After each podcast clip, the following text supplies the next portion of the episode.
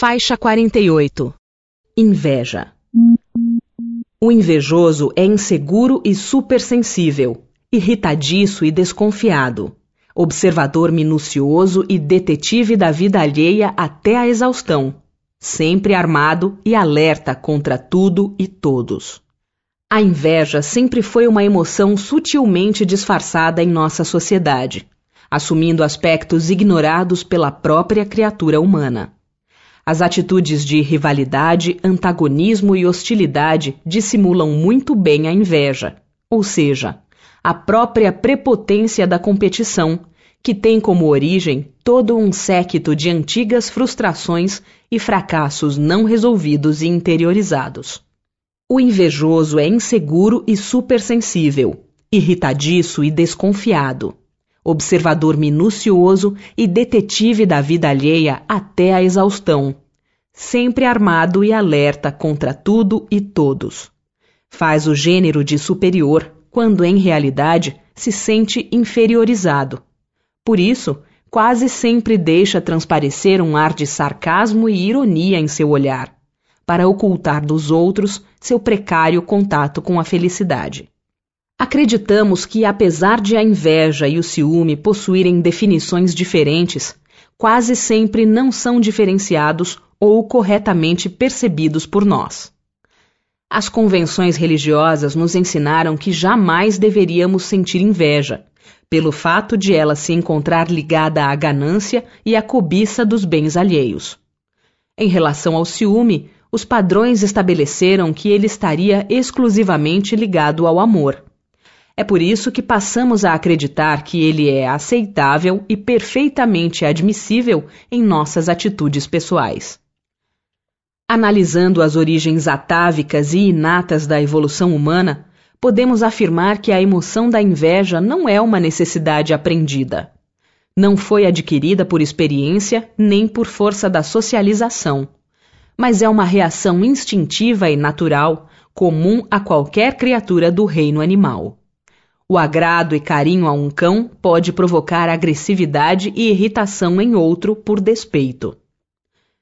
Nos adultos, essas manifestações podem ser disfarçadas e transformadas em atos simulados de menosprezo ou de indiferença. Já as crianças, por serem ingênuas e naturais, mordem, batem, empurram, choram e agridem. A inveja entre irmãos é perfeitamente normal.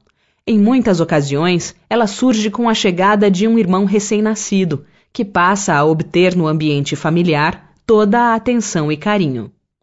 Ela vem à tona também nas comparações de toda a espécie, feitas pelos amigos e parentes sobre a aparência física privilegiada de um deles. Muitas vezes a inveja manifesta-se em razão da forma de tratamento e relacionamento entre pais e filhos. Por mais que os pais se esforcem para tratá-los com igualdade, não o conseguem, pois cada criança é uma alma completamente diferente da outra. Em vista disso, o modo de tratar é consequentemente desigual. Nem poderia ser de outra maneira, mas os filhos se sentem indignados com isso.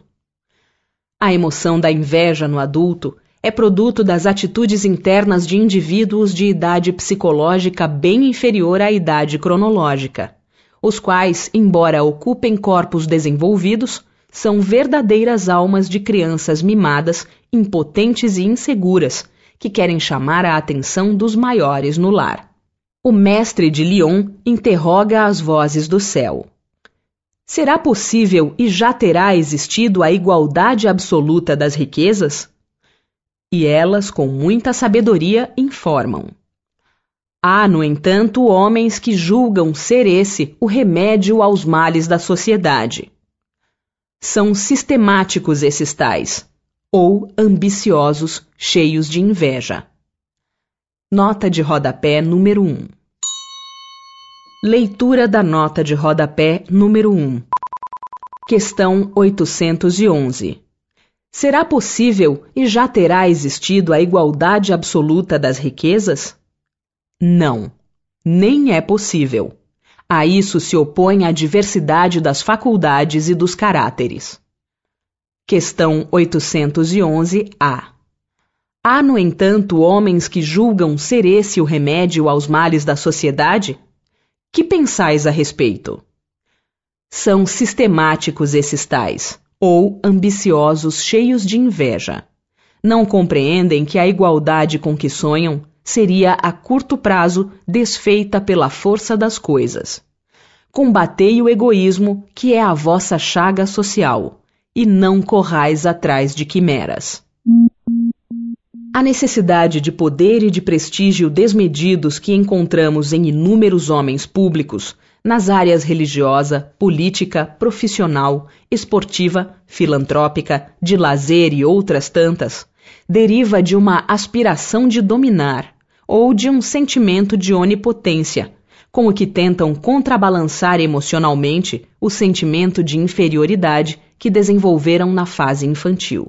Encontramos esses indivíduos aos quais os espíritos se reportam na questão anterior nas lutas partidárias, em que só aparentemente buscam a igualdade dos direitos humanos, prometem a valorização da educação, asseguram a melhoria da saúde da população e a divisão de terras e rendas. Sem ideais alicerçados na busca sincera de uma sociedade equânime e feliz, procuram, na realidade, compensar suas emoções de inveja mal elaboradas e guardadas desde a infância, difícil e carente, vivida no mesmo ambiente de indivíduos ricos e prósperos. Tanto é verdade que a maioria desses defensores do povo, quando alcança os cumes sociais e do poder, esquece-se completamente das suas propostas de justiça e igualdade.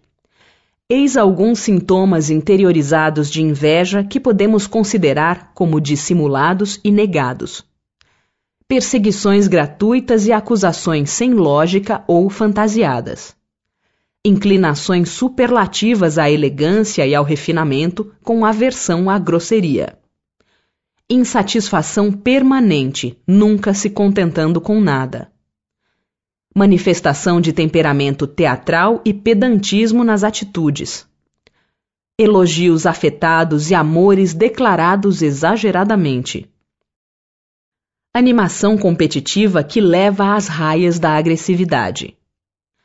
O caráter invejoso conduz o indivíduo a uma imitação perpétua à originalidade e criação dos outros, e, como consequência lógica, à frustração. Isso acarreta uma sensação crônica de insatisfação, escassez, imperfeição e perda, além de estimular sempre uma crescente dor moral, e prejudicar o crescimento espiritual das almas em evolução.